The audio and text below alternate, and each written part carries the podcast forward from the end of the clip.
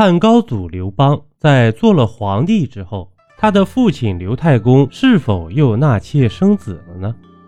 作为开国皇帝的刘邦，自己称帝时，父亲尚还健在，于是刘邦的父亲刘太公便成为了汉王朝的太上皇。那么，坐上太上皇之后的刘太公是否有继续纳妾、延续子嗣呢？首先要说一说为什么叫他刘太公。在汉朝历史上啊，这刘太公连个真正的名字也没有留下。后来的儒生们看不过去了，就给他编造了个名字：刘湍、刘昂、刘直家。这唐代司马贞把他写在《史记索引》里。这刘太公之父刘荣是战国时期魏国的大将军。这公元前二八四年，秦国领衔的五国联军伐齐。齐闵王身死，这沛县封邑划归到了魏国，而魏将军刘荣伐齐有功，封地在丰邑，所以大家得称刘荣封公。这刘荣去世之后啊，秦还没有一统天下，于是刘荣之子刘湍便世袭了封公爵位，而沛县的乡亲们呢，也习惯性的喊刘湍为刘太公。而这个刘太公，也就是汉高祖刘邦之父，汉王朝的太上皇。刘太公也算是饱经风雨的洗礼，最终才坐上了至高的宝座。当年其子刘邦与西楚霸王项羽争天下的时候，自己差一点成为了贡品。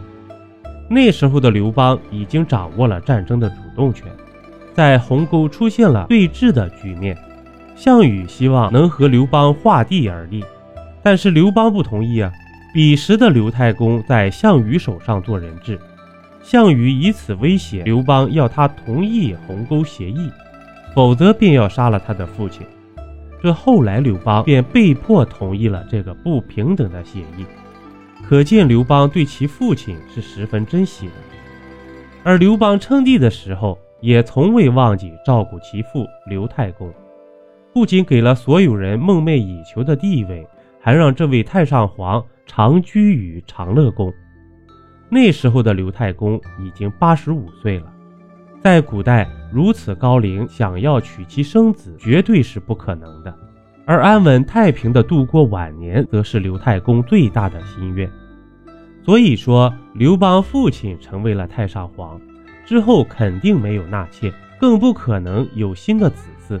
正因刘太公在宫中住不习惯。